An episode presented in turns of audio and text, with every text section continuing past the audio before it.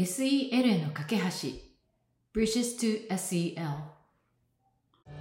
Welcome to Bridges to SEL, a mini podcast series presented by Emmy Chekimura of Future EDU and Chris Baum of Argonaut. Thanks, Emmy. Hi, everyone. Uh, it's fun to be here as a host. It's just exciting to see this concept of SEL really start to take off.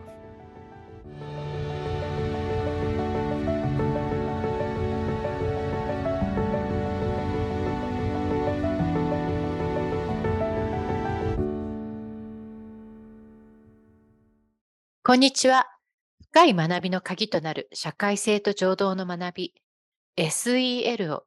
春期のお子さんと向き合う保護者や教育者の皆さんにより身近に感じていただければという思いで始まったミニ連載ポッドキャスト最終回の第5回は冬休みスペシャルとして3名の特別ゲストからお話を伺います。米国からは国内外の教育者への SEL 研修を2009年から実践されているInstitute for SEL の共同創業者でいらっしゃるジャニス・トーベン先生とエリザベス・マクラウド先生をお迎えいたします。ジャニス先生とエリザベス先生は、米国カリフォルニア州サンフランシスコでギフテッド教育を中心に始まった名門私立校 Nueva School にて長年 SEL を実践されていました。そして日本からはヌエバスクールにて教鞭を乗られた後、現在は東京ウエストインターナショナルスクールの学校長を務めていらっしゃるクリストファソン川崎由紀子先生をお迎えいたします。なぜ SEL への必要性が高まったのか、どのような変遷を得て今があるのかといった歴史的な背景から、日本での SEL 実践布教へのヒントなどをいただけること、とても楽しみにしております。改めまして、私、共同ホストの竹村恵美です。そして私はもう一人の共同ホストのクリス・バームです。ジャニス先生とエリザベス先生、本日は SEL が今のように教育界で幅広く受け入れられる概念になる前のお話をお伺いできること、とても楽しみにしています。お二人はこのような考えを広く普及させ、現在広く使われている概念を開発されたパイオニアですから、初期の頃はどのような感じだったのか、ぜひ詳しくお伺いしたいです。また、現在は SEL のカリキュラムが多すぎて捉え方が難しいと感じることがありますが、初期のお二人のご経験をお伺いすることで見えてくることがあると思っています。まずは今とは真逆の頃をご存知のお二人に SEL がどのように始まり、どのように現在のお二人の活動につながっているかを聞かせてください。クリス、とても良い質問ですね。お二人のポッドキャストで今日話す機会をいただけてとても光栄です。私は以前、ヌエバスクールという学校で教える幸運な機会に恵まれました。今でも非常に感謝しています。1980年代の半ば、この学校の根底には子どもを中心とした自然な良さがあり、それは本当に至るところに浸透していました。図書館の同僚を思い浮かべます。デビー・アベラです。初期のマッキントッシュコンピューターだとか、インターネット、初期のメディアリテラシーに私たちの学校はとても恵まれてました。私の同僚の森リー・シメオン先生は、8歳の子供たちを環境科学の旅に連れて行って、小川で待ち、お互いの絆を深めて、そこで大地や空とつながり、あらゆることを経験させていました。またこの頃、上位教育という流れも始まっていました。この学校の創設者であるキャレン・ストーン・マッコーワン先生。この先生はその10年前の1970年代にスタンフォード大学でセルフサイエンスという論文を書いています。主語は私です。彼女はこの自己探求という概念をヌエバのカリキュラムに持ち込みました。つまり、小学5年生を対象に科学的なプロセスに基づいて自分の行動パターンを考え、仮説を立て、不思議に思い、自分についてのパターンを書き留めるという授業がすでに行われていたんです。そのような文化の中で他人にレンズを当てたらどうなるのかを考えるというのはとても興味深いと同時にとてもチャレンジングなことだと思いました。なぜなら子どもたちは休み時間に入ってきて、お互いに交流するためのスキルやツールを必要としているということが、私にはとてもよく分かったからです。とはいえ、他の優秀な教師と同じように熱意はあるものの、手探りの状態からのスタートでした。時には教室でこの学校で実践されている素晴らしい哲学をどう具現化できるのかと迷うことがあります。幸いなことに私は80年代に紛争解決に関する多くの資料を入手していたので、その内容を役立てることができました。そして素晴らしく親切な同僚たちと共にいくつかの授業を開発し、どうすれば仲良くなれるのかという学びをより明確なものにしようと試みてきました。ありがたいことにこの学校には素晴らしい理念があったので、そこまで苦労はなかったんじゃないかなと思います。思えば選択という理念について、自ら進んで物事を選択できるような環境が整っていましたので、子どもたちの声はすでに活性化されていました。それに、やってみる、体験してみるという学習方法もありました。なので、学校には内政の文化がすでにあったんです。さらに、読み書き計算という3つの R を超えて、権利、尊敬、責任も実践しようというふうに書かれていました。この大きな概念を8歳の子供に落とし込んで、あなたにとって権利とは何か、他人を尊重するということはどういうか、どういうことかと問わなくてはいけません。大人がそうしなさいというのは結構なことなんですけれども、でも子どもたちは自ら考えてどういうことなのかを理解しなければならないと思うのです。80年代にこのようなことが起きている中、ダニエル・ゴールマンが画期的な著書、EQ 心の知能指数、エモーショナル・インテリジェンスを出版しました。彼はジャーナリストでニューヨーク・タイムズの科学欄に記事を書いていた心理心理学者です。ヌエバスクールにも取材にいらっしゃいました。1990年以降、1995年半ばになると、ありがたいことに教育機関や全米で SEL に関する研究が行われるようになりました。ここまでお話しして改めて思うことは、この SEL の根っことなっているのは、選択、生徒の声、そして内政の3点だと思っています。Thank you so much. ありがとうございます。私もゴールマン氏の著作は SEL にとってのターニングポイントになったと思っています。70年代半ばにヌエバスクールに着任される前に始められた活動について伺えて大変嬉しいですし、80年代のジャニス先生のお仕事が彼にインタビューされたことは本当に素晴らしいことだと思います。このように全てがどのように始まったのかを理解することはとても学びになりますね。ありがとうございます。それでは次にエリザベス先生よろしくお願いします。私はジャニス先生のように始まった時からのお話はできませんが、これまでどのように SEL を実践してきたかをお話ししたいと思います。本当に偶然にも、ヌエバでのお話とちょうど同じくらいの頃、私はサンフランシスコのラボックスクールで5、6年生を教えていました。実はこの学校は保護者たちが集まって立ち上げた学校なんです。その時はまだ比較的できたばかりの学校でした。90年代前半のことですが、カストロ通りに近く、地下にシニア向けのセンターがあり、本当に素晴らしいコミュニティツールでした。子どもたちはシニアの人たちと一緒にランチを食べたり、一緒に校庭を利用したりしていました。そして隣にはエイズホスピスがあり、通りの向こう側には教会がありました。さまざまなコミュニティに囲まれた本当に素敵な場所に学校がありました。おかげさまで私は多種多様な方々から学ぶ機会に恵まれました。当時は教師としては駆け出しで、新任で5年生と6年生のクラスを受け持っていました。本当は中学校の英語の教師になるために勉強していたんですけどね。そして私がこの学校で大好きだったことの一つが、受け持つクラスの子どもたちとそのコミュニティの中で一日中一緒にいられるということでした。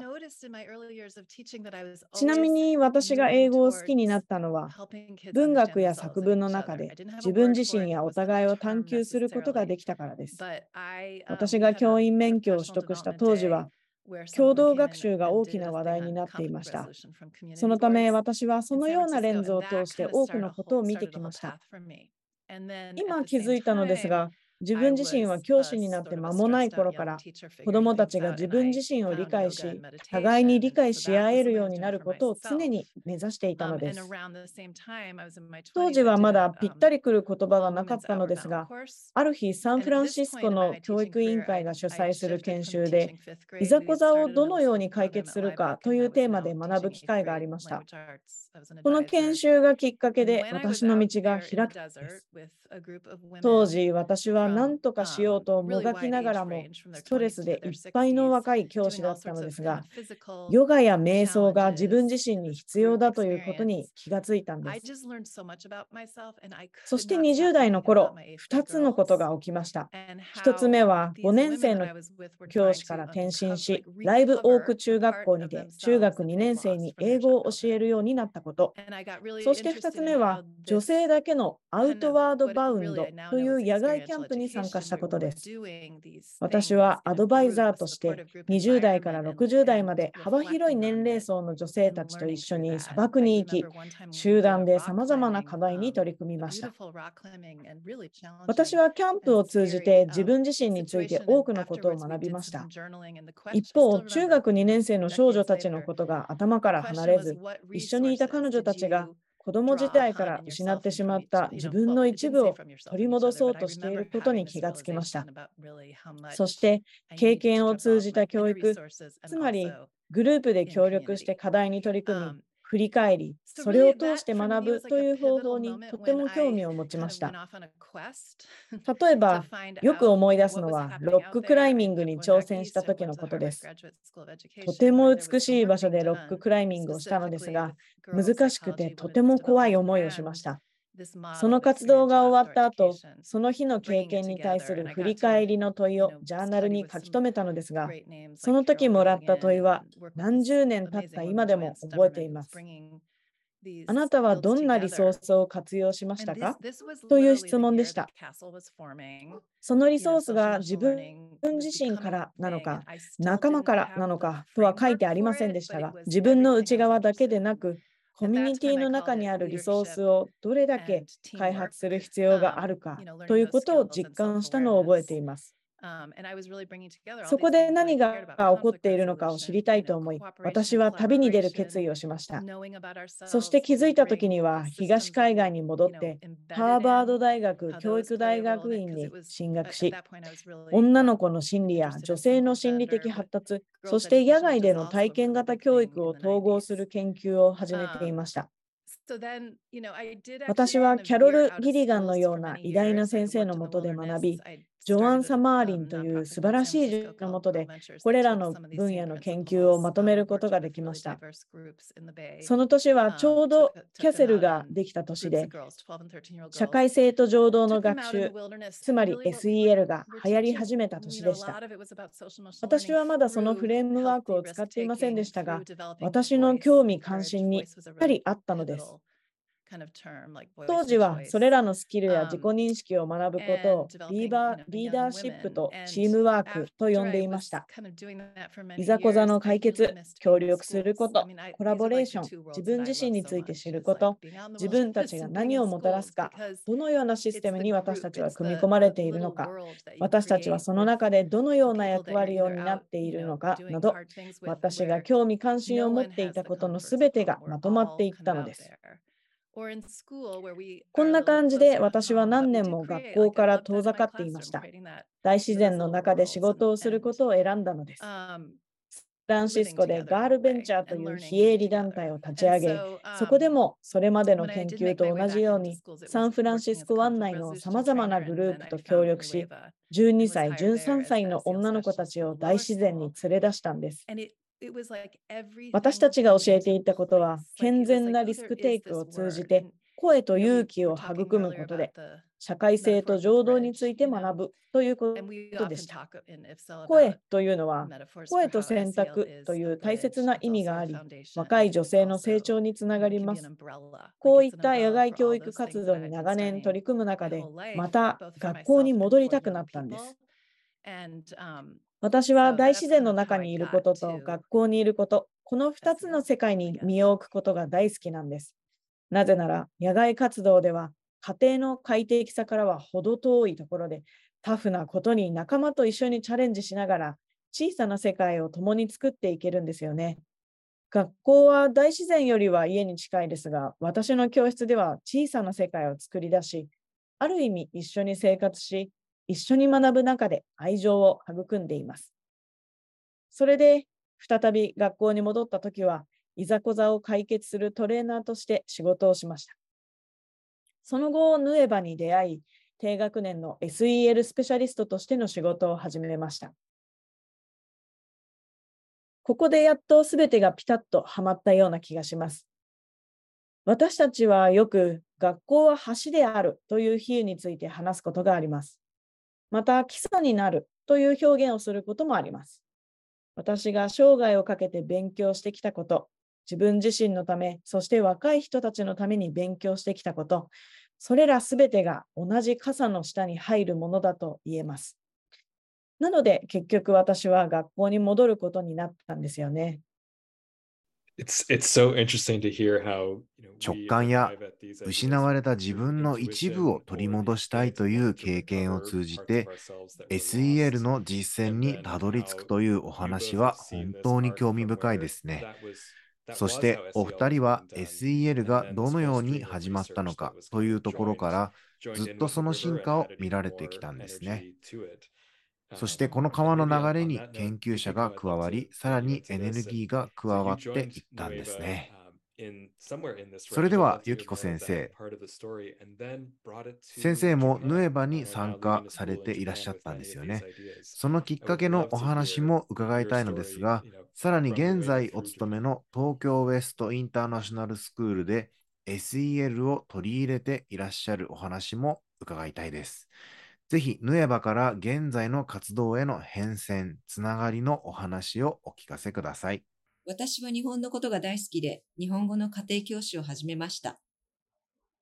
実は最初の生徒さんは、ジャニスさんの息子さんだったんです。その頃ちょうど娘がノエバスクールに合格して、初めて SEL に出会いました。同じ時期に学校でちょっとした人事の出来事があったんです。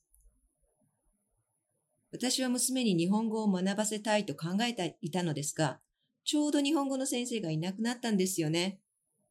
たまたま学校にいたら、あなた日本語教えられる？と声をかけていただき、その出来事がきっかけで、ノエーバで日本語を教えることになりました。私は娘に日本語をどのように学んでほしいかというアイディアとビジョンがすでにあったので、それを書き出して翌日校長先生にプレゼンさせていただきました。これがノエーバの日本語カリキュラムです。といった形で、その頃、ジャニス先生と初めてお話をする機会がありました。以前から存じ上げていたのですが、お目にかかれたのは本当に素晴らしいことでした。ジャニス先生は難しい状況でも絶対動揺しないんですよね。ただただ分析し、話し、常に落ち着いているんです。なぜこのようなことができるのかと本当に驚きました。当時はいろいろなことが逆方向を向いていました。人の入れ替わりがかなり激しく、生徒は2名、先生は4人でした。私はジャネス先生と一緒に日本語のプログラムで何をやりたいかを考えて、日本への訪問を企画しました。学ぶということは、他への思いやり、そして体験や経験からなし得るという教育哲学をノエーバは持っているからです。だから、ハンズオンダトリッププログラムはとても重要でした。私は精神的なものを持ちたいと思っていて、それが善と瞑想のトレーニングだったのです。そうして私はノエーバで教えるようになったのですが、生徒に驚かされました。子供たちは怒った時、何とかして自分の感情を表現することができるのです。彼らは I'm upset と言うんですが、私は中学生が落ち着いてそんなことを言うのが信じられませんでした。これがまさに SEL 教育なんですよね。SEL の教育を受けていると、セルフコントロールやセルフマネージメントができるんです。そして、ぶつかった時には、お互いに話し合い、毎回解決策を見出すことができるんです。SEL は一般的にプラスで学ぶことだと誤解されている部分もあると思うんです。でも、実際には SEL は大人も子供も年配の人もみんなに必要なスキルなんです。私は長い道のりを歩んできましたが、帰国してこの学校に入り、まず SEL を導入したいと考えました。時間はかかることは分かっていましたが、コミュニティ全体に広げたいという思いが強かったんです。私はこの旅を始めたばかりで、これは旅であり、これからも続いていくものだと分かっています。でも続けていかなければならないのです。おそらく皆さんが聞きたいことの一つは、これが最も重要なことなのですが、私たちは先生から SEL を始めました。なぜなら、教師が最も重要だからです。SEL を実践するのは、まず教師です。例えば、生徒はトイレの前にあるコピー機のそばで、先生同士がどのように会話しているのかを見ています。なので、先生同士がどうコミュニケーションをとっているかは、生徒にとってのロールモデルなんですよね。ということで、まず、そこから始めました。今までエリザベス先生やジャネス先生にとても助けていただいています。その成果として、先生たちの交流の仕方が変わってきています。お互いに思いやりを持つようになったのです。彼らは自分の私生活や感情に気を配ります。悲しそうな顔をしていたら、どうしたんだい？と声をかけたりと、仕事でも、プライベートでも、お互いにより寛大になり、純粋に興味を持つようになったのです。これが私の気づいた大きな違いです。そしてこれからの目標としては、元気ですか？という挨拶を変えたいと思っています。ノエバでは生徒たちは元気ですか？ではなく、どんな気持ちですか？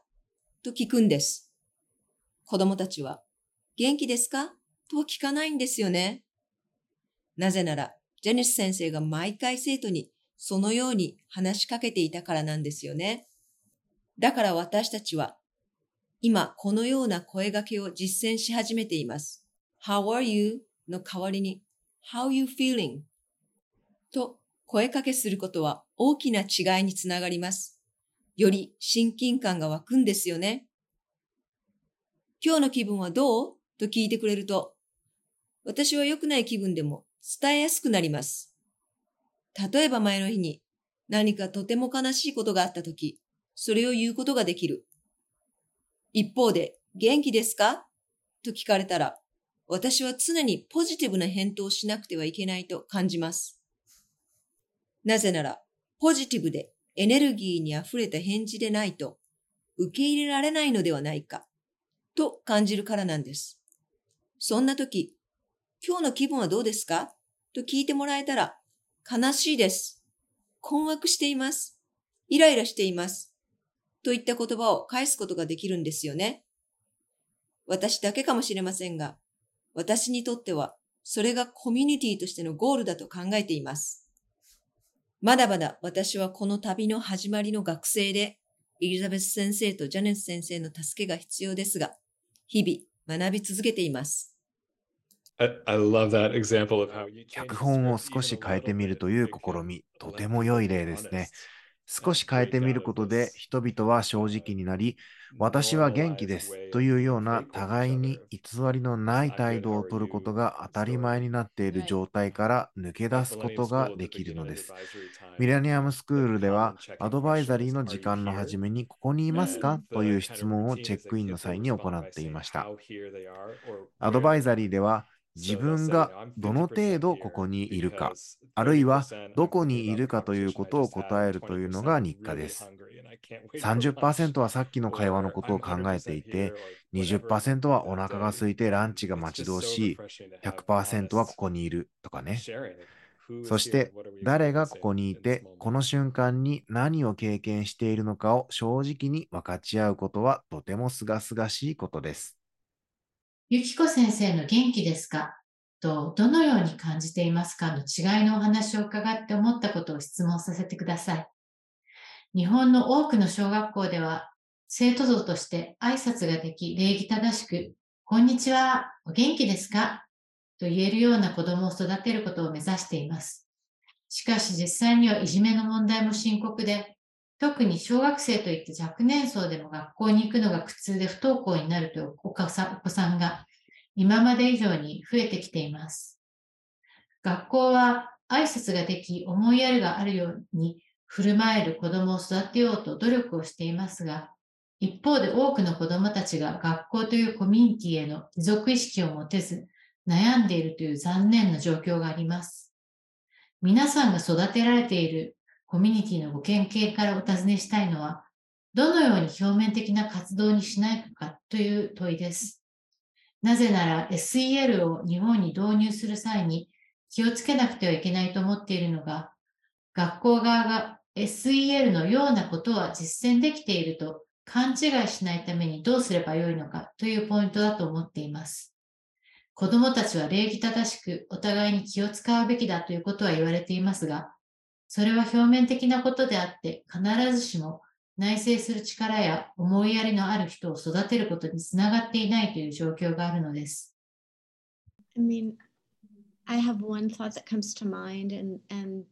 そうですね。直接的ではないかもしれませんが、感じたことをお話ししますね。まず文化についてですが、私たちはアメリカ文化の中で感情を排除するという潮流に逆らう流れとして始まっています。ダニエル・ゴールマン氏が指摘し、その後もさらに指摘されていることですけれども、アメリカには感情を排除する文化があります。その理由としては、感情は学問の厳格さを損なうという見方が根強いからなんです。だからやるべきことはたくさんあって、結果を示すことが大切です。ありがたいことに、ユキコ先生がおっしゃった自己管理、エリザベス先生がおっしゃった紛争解決といった資質が学校現場にもたらされると、学力が向上することが研究で明らかになっています。とはいえ、中学生が感情を探求するという考えにつながりを見いだせるかというと、彼らが関連性を見いだせていないと難しいんじゃないかなと思います。中学生の子どもたちが日々の友達との関係や宿題、決断、人生の迷いなどについて話す機会があれば、教師は知識を提供するだけでなく、会話を促進する一員となることができるのです。こういったつながりはとても長い目で生きてくるものだと思います。エミさんが願われているような本物のつながりです。Yeah, the thing that I was thinking about with that question. そうですね。私、この質問への答えとして考えていたのは、私たちは90年代を振り返ってみると、その当時、よく私たちが使っていたのは勇気という言葉でした。この話はよくするのですが、13世紀における勇気の定義は自分の心をすべてさらけ出して話すということなんです。今、私たちは神聖な、そして勇敢な空間をどうすれば作り出せるかについてよく話をしています。その実現のためには様々なことが必要です。ただ、私が思うに、まずは教師、大人から始めて教師が教室やさらに広い学校コミュニティの中でそのような空間を作り出すことができるように教師自身が取り組んでいかなければならないのだと思います。そしてそれにはとっても時間がかかります。さらに組織の体制を整えることも必要だし、ビジョンを持つことだって必要です。私たちは様々な学校と一緒に仕事をする機会に恵まれています。そしてほとんどの学校はミッションステートメントや設立時にそのようなビジョンを持っているはずなのですが、様々な理由や圧力によってそこから少し離れてしまうことがしばしばあります。でも、もしそのことについて考えるための時間を取り戻し、人々が集うことができれば、大抵共通の理解が得られるはずです。でも今はストレスが多すぎて、そのせいで時間をかけたり、スペースを作ったりすることができなくなっている状況になってしまっているだけなんです。エリザベス先生、先生がセラピストとしてではなく、教えるという役割に注目しているということについて補足をさせてください。先生の隣に、フィーリングという言葉を置いてしまうと、先生はものすごいプレッシャーを感じるんだと思います。私はセラピストでなければならない？なんでそんなことをしなければならないんだろう？私はその訓練を受けていないのにという具合にです。一方で SEL の資質に関する研究の素晴らしいところはセラピストになる必要がないということなんです。例えば理科のテストが終わった後に生徒たちに振り返る問いを投げかけられるそんな人間になりたいものです。問いかけはテストの始めあなたはどう感じていましたか？テストの最中ではあるいはテストの終わりではといった感じです。理科の先生として生徒から知りたいことは、勉強していたミトコンドリアの学習成果だけではありません。学習全体に生徒さん一人一人がどのような反応をしていたのかを知りたいんですよね。I love that. とても興味深いお話、ありがとうございます。ゆきこ先生、あなたは東京の学校で日本や他の国の若い先生方をよくトレーニングしているとおっしゃっていましたね。今、ジャニス先生がお話しされていたようなあり方をどのように先生方に伝えられているのでしょうか。変化は非常にゆっくりと起こりうるということを分かっているので、急いでとは考えていません。ジャネス先生が好きな表現ではないのかもしれませんが、私はいつも SCL は漢方薬のようなものだと言っています。体を作るには時間がかかります。でも一度体を作れば、その後はずっと役に立つものなのです。とはいえ、実際の実践は先生方次第なんですよね。例えば、忙しい一日で6つのクラスで教えるだけでなく、大量の提出物の採点や明日の準備もあるとしましょう。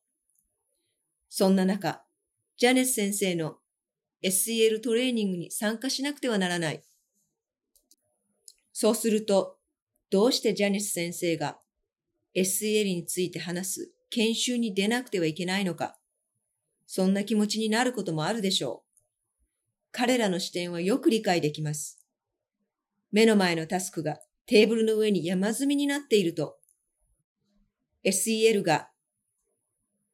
自分の目の前にあるタスクと直結していないので、本当に命令されて SEL のトレーニングに出なければいけないような気になってしまうんです。しかし、長い目で見れば、それはあなたや先生方の助けになるはずです。私はただ先生方にもっとオープンであることをお勧めします。できると言わなくてもいいんです。無理だと言ってもいいんです。たまには、もう限界だ。家に帰りたいって言ってもいいんです。本当にそう言えばよいと思っていますし、その気持ちをサポートします。確かに毎日は先生の要望を受け入れられないかもしれないですし、境界線はあります。プロとして、責任者として、教師として。でも同時に我々は人間ですし、そのことは理解しています。私も長年教員を務めていましたので、先生の葛藤はよくわかります。なので、先生の思いは尊重しています。だから私はただ心の扉を開けることになることに集中し、期待や成果を求めず、ただ試してみてください。とお願いしています。SCL のワークショップでは、エリザベス先生やジャネス先生との2時間半の間に、何のアジェンダもありません。真摯に参加すること、それが一番大切なことです。うん、先生方から何度も何度もお聞きしたのは、そういう時、たとえ消極的な生徒でも突然、ああ、これがその生徒さんが感じていたことなんだと気づく瞬間があるということです。これが生徒の気持ちなんだ。やりたくないことをやるとき、ハッとするとき、学習者の立場に立つととてもすがすがしい気持ちになるんです。そして時間がかかることだと伝えるのは、どれだけ賢明なことかということです。だってそうでしょ？つまり、どんな種類の個人的な成長でも、時間と忍耐と理解が必要なんです。あなたが言ったように、システムの成長も、リーダーシップの成長も、同僚の成長も、私たち人間の共同体と接するときはいつでもそれは大きく開かれたチャンスに満ちた空間です。けれど、手入れをして気にかけるといったシンプルなことは必要なんです。本当にこれは大切なことだと思います。漢方薬の例えを使うのはいいですね。中国医学はホリスティックで予防的なものですから悪いことではありません。バンドエイドのようにちょっとだけ治そうとするのではなく、実はシステム全体を見直すようなものなので、それこそホールチャイルド教育や SEL、優れた教育がそうであるように思います。そうですね。So I'm so curious how ヌエバーのような学校で SEL だったり、またはそれに似たようなものを中心にして形成されていたという話を聞いて、どんな感じなのかとても興味があります。厳密に今の SEL とは同じではないかもしれませんが、きっと似たような考えだと思います。なので、開校当初からこのためにこの学校はあるんだという意義に皆さん賛同されていたのだと思います。一方、今は SEL が流行っていて、もちろんそれは素晴らしいことなんですが、それを望んでいない人、望むところに達していない人にまで押し付けているようで、少し違和感を感じています。そこでお伺いしたいのですが、学校や先生方と一緒に仕事される中で SEL への理解がある方とそうでない方が混じっている場合、どんなご提案をされますか？おそらくこのポッドキャストのリスナーには SEL をテーマに添えた別の部門や学部を作るのではなく、今の組織の中でコミュニティを作ろうとされている方もいらっしゃると思います。どなたからでも結構です。先生方にはスペースと時間が必要だと思います。一緒に遊ぶことも必要です。本当にお互いに気軽に助け合い協力し合わなければなりません。お互いにあるいは管理職に監視されているというような感じを受けるようではいけないんです。例えば感謝の実践というものはそうなんだ。これから毎回そんな感じで会議を終わらせるんだ。というふうに受け取ってもらえると思います。感謝の実践では、感謝を具体的に伝えます。これは混沌とした教員としての仕事に感謝の気持ちを感じながら、素晴らしい活動を言語化して、感謝の気持ちをリアルに伝えることができる実践です。また、先生方がお互いをサポートし合うために日々努力し、教育活動に携わっている成果を感じられる場だとも言えます。なぜなら、先生方は日々、生徒に対応しなければならないことがすごくたくさんあって、互いに助けを求めているんです。ですから、ある種儀式化された感謝の実践が有効だと思います。時には会議を中止して、先生方で今からペアで散歩に行き、教室で今日本当に効果があったことを共有しましょうという感じで言ってみるのもいいでしょう。シンプルで奥深く、とても役に立つ遊び心のある活動になると思います。このような実践が短期間で大きな文化的変化をもたらし、先ほどエリザベス先生がおっしゃっていたような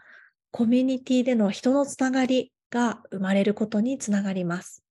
Yeah, and just そうですね。もちろん、もっと消極的な学校もあれば、同じ学校内でもいろいろありますよね。私は子どもたちにも同じようなことが言えるのではないかと思っています。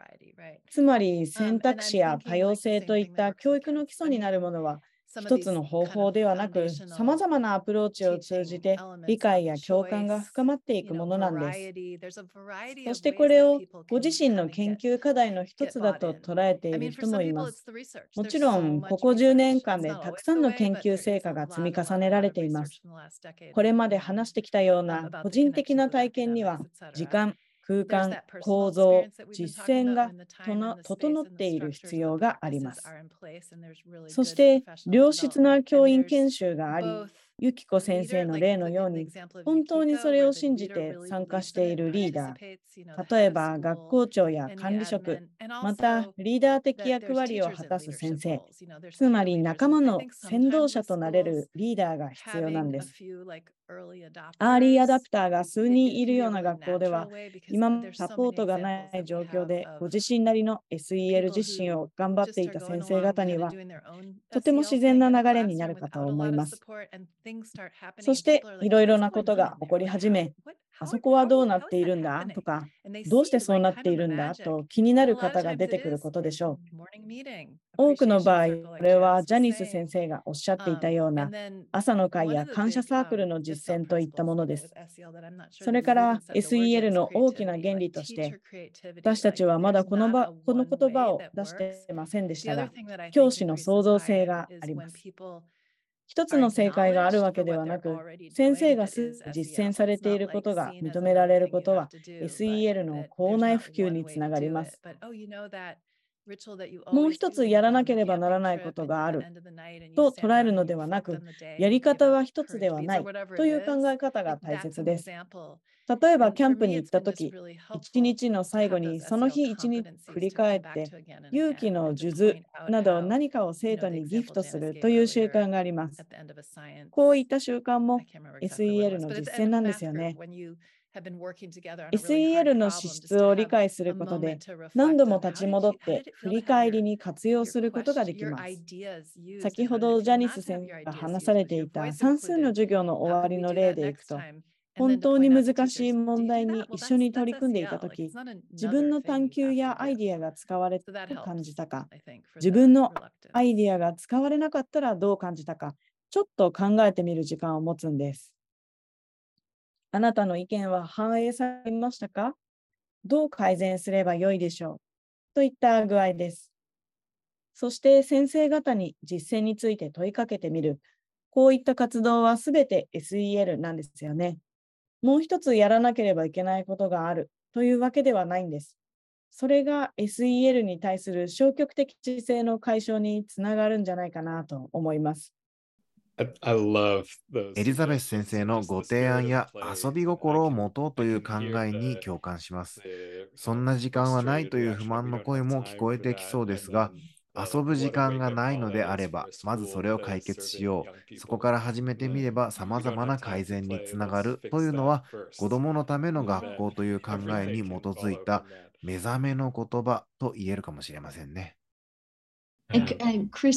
クリスとエミはスタンフォード大学のイモルディノ・ヤン教授の集中力に関する研究をご存知かと思いますが私たちは課題以外のことをした後に集中力が高まり課題に戻るためにはしばらくの間課題から離れる必要があります。この研究結果はエリザベス先生が創造性についておっしゃっていることの裏付けにもなります。集中力は私たちの想像力の心を活性化させ、育むものです。そして教師は想像力が欲しいと望んでいます。生徒も想像力を持つことを望んでいます。わかりますよね。教師がこの職業に就くのは子どもたちと共に学ぶことを愛し、そのことについて深めたいからで、子供たちが成長するのを見たいからなのです。そして教師は自分自身もそれを手に入れたいと望んでいます。つまり自分自身も成長したいと望んでいるのです。先ほど申し上げた教師に対するプレッシャーについてですが、突然このような状況に陥ってしまうことがあるのです。教師という職業に就こうと思った最初のきっかけから自分がどれだけ遠くに来てしまったのか自分でも分かっていないのです。そこでなぜ教職に就いたのか、それについて振り返る場を設けることもあります。そしてまた内政の場、目的とのつながり、つまり学生にとっての目的、大人にとっての目的、何が私たちを駆り立てるのかといったことについても考えてもらったりします。お話を伺って気になったことを質問させてください。日本では中学生や高校生になると、徐々に大学進学のために高い成績を取らなくてはいけないというプレッシャーがあります。多くの先生方はお子さんたちの進学を重視しているので、テストへの対応力にとても力を入れています。こういった文脈において、日本のいわゆる良い学校は非常に規範的であることが多いと感じています。このように勉強し、このように理解し、このようにテストに備えるといったように、多くのことが細かく指導されます。そのため、生徒さんにとっては消化しやすいのかもしれませんが、一方で自分がどのように学んでいるのかといったことを自覚する機会や時間が少なくなっているというふうに感じます。私自身は今の競争の激しい日本の教育環境は大きなジレンマを抱えているのではないかというふうに思っています。生徒さんのことをとても気にかけている結果、テストの成績向上に大きなプレッシャーを感じている先生方に何かヒントがあれば教えていただけませんでしょうか？どうすれば SEL と実践を結びつけることができるのでしょうか？エミさん、程度は違うと思いますが、どういうことはアメリカでもあります。西洋の調査なので関連性があるかどうかは分かりませんが、アメリカの SEL プログラムではテストのポイントが11%上がることが確認されているそうです。アジアの国々で行われている研究があるかどうかも調べてみたのですが、もしかしたら皆さんもご存知かもしれませんね。ジャニス先生、ユキコ先生、学年が上がるとどう状況が変わると思いますか？気になるポイントです。文化的な影響など、他の影響もあると思うのですが。日本では特に中学生を対象にした SEL の授業を実際に導入することはとても難しいと思っています。私は今、小学校で働いているのですが、この時期はとても重要なのです。1年生と2年生から始めることができれば、中学生になる頃には、その生徒の能力を伸ばすことができます。そうすれば、彼らが中学生になる頃には、自分の感情に達することができるようになるのです。小学生から始めると自分自身の感情の変化に気がつき、自分である程度の分析をし、コントロールすることができるようになります。でも、中学生や高校生になるとね、学びはすべて成績、つまり学問のドリルばかりですよね。彼らはおそらく休日や休憩時間を取る必要があります。先生方がいかにリラックスした時間を管理しているか、休みを取っているか。レミ先生どう思いますか？先生方は生徒に24時間勉強するように押し付けていると思いますか？テストの点数で教育の水準を示すというのが先生方が信じているモデルなのでしょうか？近年、特にここ10年ぐらいは、数学の補習など、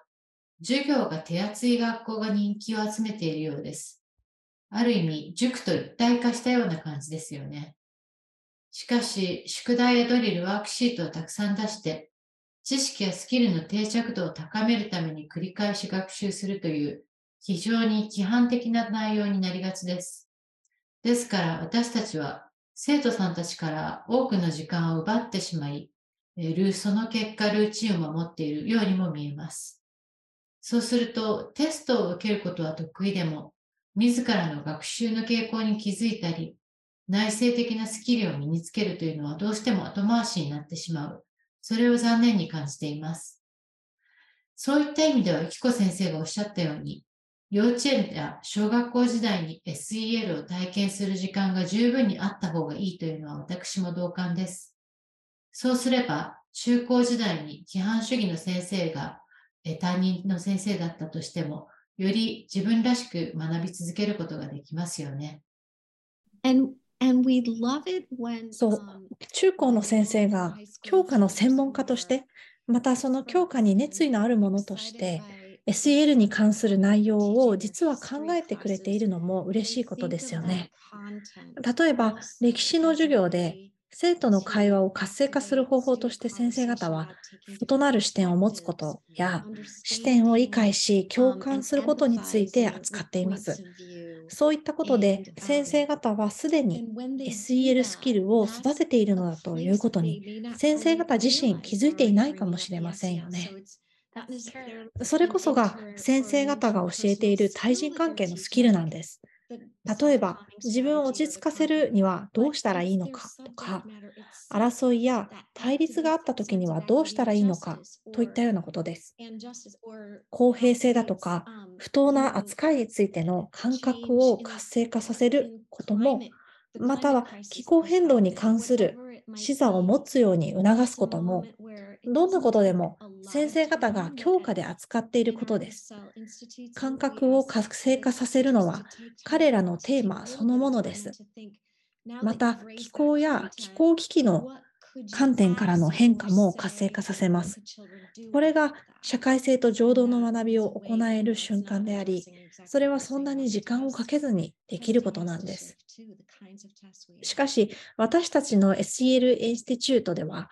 先生方に少し時間をとっていただき、その内容を提起したからには、それについて何を尋ねたり、言ったり、子どもたちに何ができるかを考えるようにお願いをしています。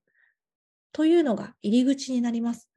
今、あなたがテストについて言っていたことに正確に対処しているわけではありませんが、テストは私たちが尋ねるようなテストにシフトしなければいけないと思うんです。That's what I'm thinking about because honestly, like というのも正直なところ、少し前まではアメリカで高等教育の在り方について語られることはあまりなかったと思うんです。非常に教科内容重視の教育が続いてきました。特にテスト重視でも大学入試重視でもなかったと思います。この傾向は今も続いていますが、昨今はメンタルヘルスへの課題意識が高まり、何かしなければならないという機運が高まってきたと思います。現在では様々なタイプの高校で会話がされています。日本でもメンタルヘルスの危機が叫ばれてますから、それが原動力になるのは嫌ですが、何か変化が必要かもしれません。テストの種類についてもそうです。私はテストの専門家ではありませんが、アメリカのテストやスタンダードなど、今話してきたようなあらゆる考えが反映され始めることで、教育の在り方が少しずつ変化してきていると思います。ジャニス先生、例えば私がいつも興味を持っていることの一つに集団主義的な文化と個人主義的な文化があってそれが物事の変化や受け取り方届け方にどのように影響するのかということがあります。今中学生と高校生の話をしているんですよね。私は日本のローカルの高校生を教えた経験はありません。高校で約3年間教えましたが、バイリンガルの生徒さんで異なるイシューを抱えていました。アメリカ人と日本人というアイデンティティの間で立ち現れるような課題ですね。彼ら、彼女たちは課題を抱えていたとはいえ、自分たちの気持ちに対して素直でした。今の日本の中学生や高校生の先生たちは、このポッドキャストを聞いた後、ぜひ良い形で SEL を始めていただきたいと思います。日常生活での感謝することや困っていることを言い合ってみたり、一日に一度何かに感謝することで自分の気持ちを向き合ってみたりすることから始めてみていただきたいです。私たちの SEL の経験では、先生の実践をなしにしては、生徒は決して SEL に参加することはありませんから、先生方は信念を持って行動しなければなりません。高校生は皮肉であったり、先生への当たりがきつい場合もあります。なので、先生たちは強くなければいけないですし、SEL のことを生徒に伝える必要があります。もちろん SEL という言葉は出さなくても良いのですが、将来、政治家、医師などの仕事に就いた時に必要なスキルなんです。先生方はそれを信じて生徒たちに届ける必要があります。もちろん、すぐには感謝されないでしょう。でも後できっと感謝されると思います。だから、中学校や高校の先生には勇気を持って生徒に SEL の種まきをしてあげてほしいと思います。文部科学省は創造性と問題解決能力を備えた自立した思考力のある人材の育成を推進している状況を踏まえると、今は日本に SEL を普及する絶好の機会だというふうに考えています。このような人材の育成を考えると、短期高校では探究型、プロジェクト型の学習の時間をもっと確保する必要があります。日本の教育は今までどちらかというと、集団主義でトップダウンな傾向があるので、文部科学省の学習指導要領の改定を踏まえ、多くの学校では、よし、何かをしなくてはならないと考えているように思えます。時間割のすべてではなく、週に数時間程度ではあると思いますが、より統合的な知識やカリキュラム横断的なプロジェクト型学習をスタートする学校も増えています。とはいえ、まだまだこのような授業の運営に苦労されている先生方も多いと伺っています。なぜなら、プロジェクトを始めようとするとき、生徒さんたちが議論やブレインストーミングをすることを望んでいる一方で、社会的情動な学習の経験があるあるか、お互いのアイデアを出し合うスキルがない限り、多くのアイデアは似たり寄ったりになったり、過去の例を見て以前行われた方法をただ真似るだけになったりしてしまいます。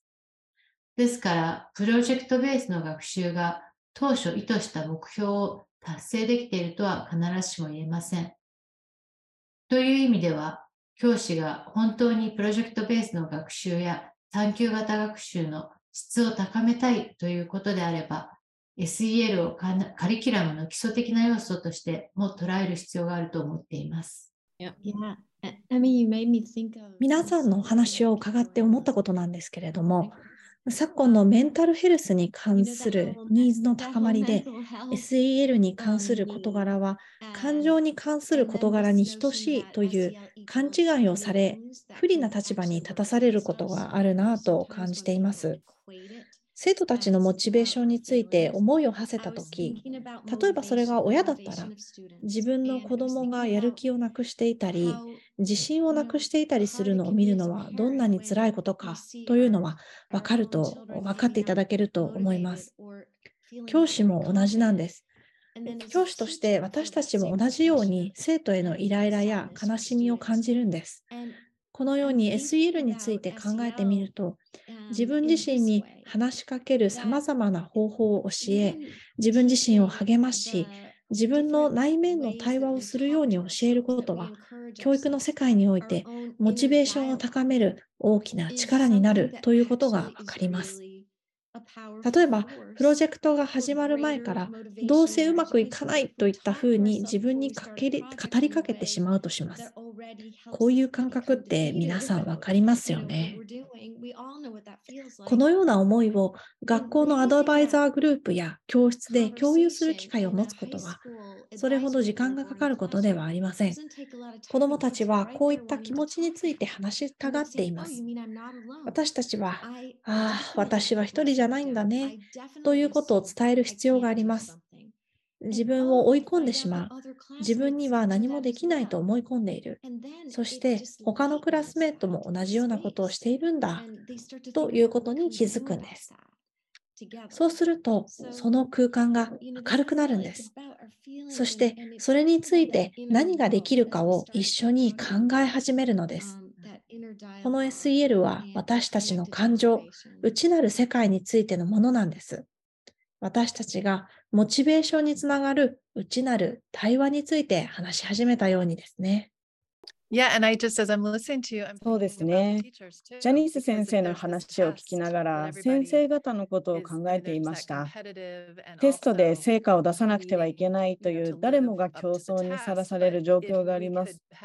でも、もし私たちが自分のクラスでテストについてどのように生徒に話しているのか、もし私のクラスが他のクラスより正確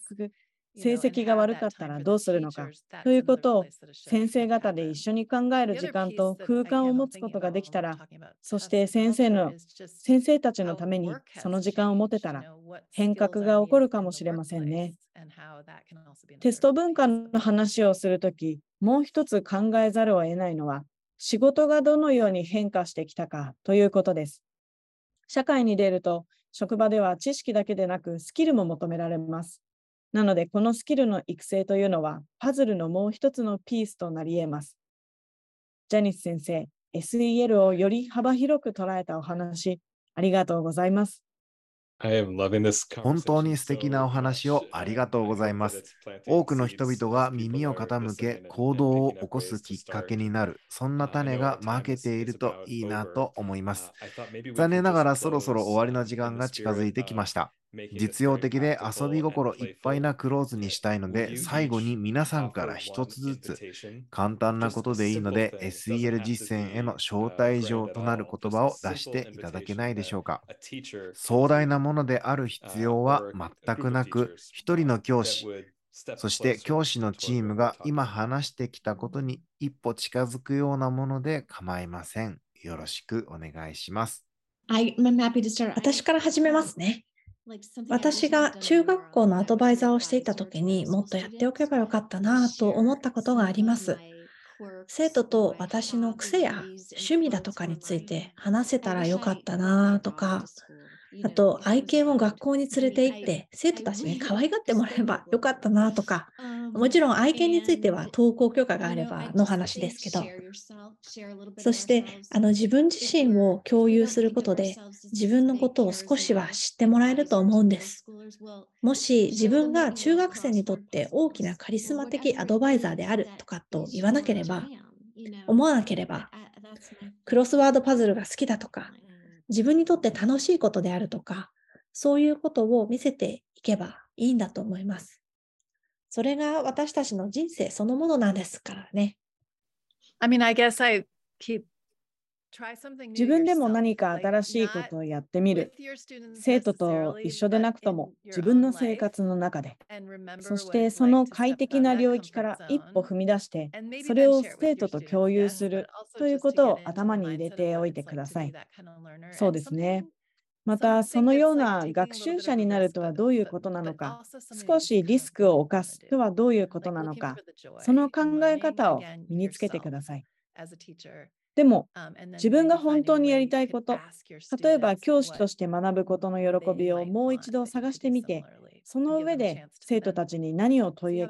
問いかけることができるのか考えてみるのもいいでしょう。彼らはそれを望んでいるかもしれません。生徒たちに同じようにその時の気持ちを確認し、反省する機会を与えることができるんです。始まり、中間、終わりにどう感じた？これはいつも素晴らしい問いになります。ゆきこ先生のアイデアもぜひよろしくお願いします。私は教員として教室の生徒たちだけでなく、20人ほどの先生の管理職も務めているのですが、いつも助けられている老子の言葉があります。人を導くには、その後ろを歩けという言葉で、私はいつもこの言葉を信じています。私は先生や生徒が壁にぶつかりそうになった時、そのままにしています。でも、壁にぶつかった時は、すぐに駆けつけて自分のできる限りのサポートをしたいと思っています。でもそれまでは、ただただ彼らの後ろを歩いていたい。それは子育てにも教えることにも共通していると思います。Uh, 本当にありがとうございました。皆さんは私たちが生徒たちに提供したいと話している遊び心と優しさをまさに体現していらっしゃいます。それがここでのメッセージだと思います。ポッドキャストにご出演いただいて、今回はどうもありがとうございました。Thank you so much for the time being on this podcast with us. So much. Thank you so much. Thank you. Thank you. キャスト第5回いかがでしたでしょうか ?SEL のパイオニアであるジャニス先生とエリザベス先生から SEL の歴史的背景だけではなく学校のビジョンへの共通理解の重要性先生の在り方管理職の在り方先生が自分を出すことで生まれる生徒とのより深いつながりなど多くのヒントをいただきましたジャニス先生がおっしゃっていた選択と生徒の声そして内政という3つの SEL の根っこについて、ぜひ皆さんの日々の実践を踏まえて振り返っていただけると嬉しいです。また、川崎先生からは、ヌエバスクールでの教員経験を経験や、日本のインターナショナルスクールの管理職としてのご経験を踏まえ、心理的安全性の高まる挨拶や、先生方の共同や、より良いチームワークにつながる大人のための SEL、そして日本の教育システムを考えた際の幼少期からの SEL の重要性など、実践に役立つリアリティの高いお話を伺うことができました。学校教育を支えている大人たちが自身の内なる世界へよりつながることで、子どもたちが内なる世界を認識し、やり取りができるスキルが上がっていくという考えのイメージを先生方のエピソードを通じて少しお伝えできたのではないかと思います。SEL の架け橋ミニ連載ポッドキャストでは5回にわたり日米の素晴らしい SEL 実践者の先生方から国を超えた SEL 実践のベストプラクティスや日本独自の考えるべきポイントを伺わせていただきました。5回の対談を通じた学びについては学習者中心の学びを支援する研修や学びのコミュニティを運営しているブリッジラーニングにて、ブログ記事として年末年始にお届けしていきたいと思います。気になる方は、ポッドキャストの紹介文から、ブリッジラーニングの Facebook もしくはウェブサイトにてご確認ください。世界情勢を見る限り、2023年は今まで以上に SEL の大切さが浮かび上がる1年になっていくと思います。学力向上と感情のやりくりを気に離すことはできません。セラピストではなく、スキル向上に伴走する教育者として、日々の実践で試せることからトライしていただけると嬉しい限りです。来年度もクリス先生との研修やブリッジラーニングのプログラムなど、SEL を深める機会を作っていく予定です。本連載は今回で一旦終了となりますが、これからも皆さんと一緒に日本の SEL や学習者中心の学びへの理解を深めていきたいと思います。ポッドキャストへのご参加ありがとうございました。